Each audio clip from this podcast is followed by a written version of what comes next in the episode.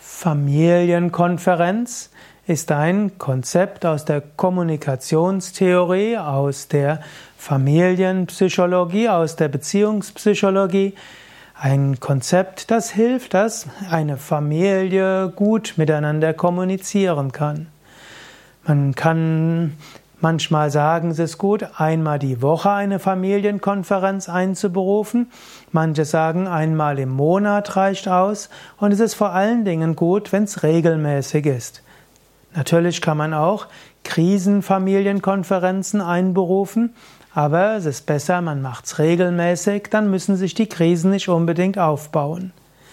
Normalerweise kann eine Familienkonferenz so aussehen, dass es wie ein Meeting eine bestimmte Tagesordnung hat, beginnt damit, dass jeder etwas sagt, was ihn oder sie besonders bewegt. Vater, Mutter, Kinder. Falls jemand anders im Haus lebt, Mutter, Großmutter, Großvater oder wer auch immer, kann der auch in die Familienkonferenz mit eingebunden werden. Und eventuell hat man ein oder zwei Punkte, über die man diskutieren, besprechen will. Zum Beispiel Wohnungsgestaltung, dann Hausarbeitsverteilung, nächster Urlaub oder runder Geburtstag von jemandem. Und das bespricht man so in der Familienkonferenz. Und auf diese Weise kann sich die Familie nahe kommen und vermeidet Konflikte über Dinge, die nicht ausgesprochen sind. Ähnlich wie es die äußere Familienkonferenz gibt, gibt es eben auch die innere Familienkonferenz. Es kann manchmal auch hilfreich sein, mit dir selbst eine Konferenz einzuberufen. Wenn du irgendwie merkst, dass verschiedene Aspekte in dir im Zwiespalt sind, könntest du auch eine innere Familienkonferenz einberufen. Vielleicht gibt es dort denjenigen, der in dir frisch verliebt ist.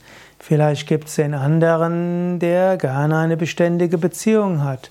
Vielleicht gibt es jemanden, der Ruhe braucht.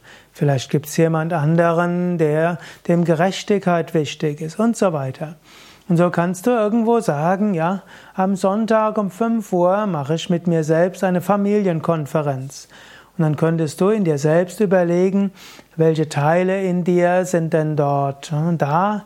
Du könntest auch das innere Kind ansprechen, das rebellische Kind, das freie Kind, das angepasste Kind.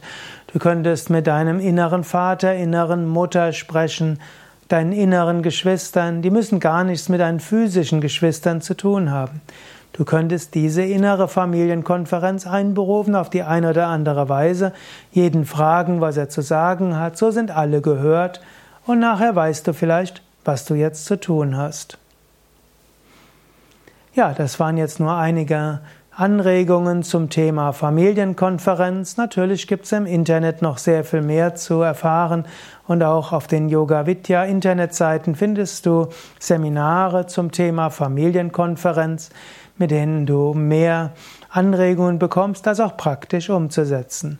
Schaue einfach nach auf www.yoga-vidya.de Familienkonferenz Seminar.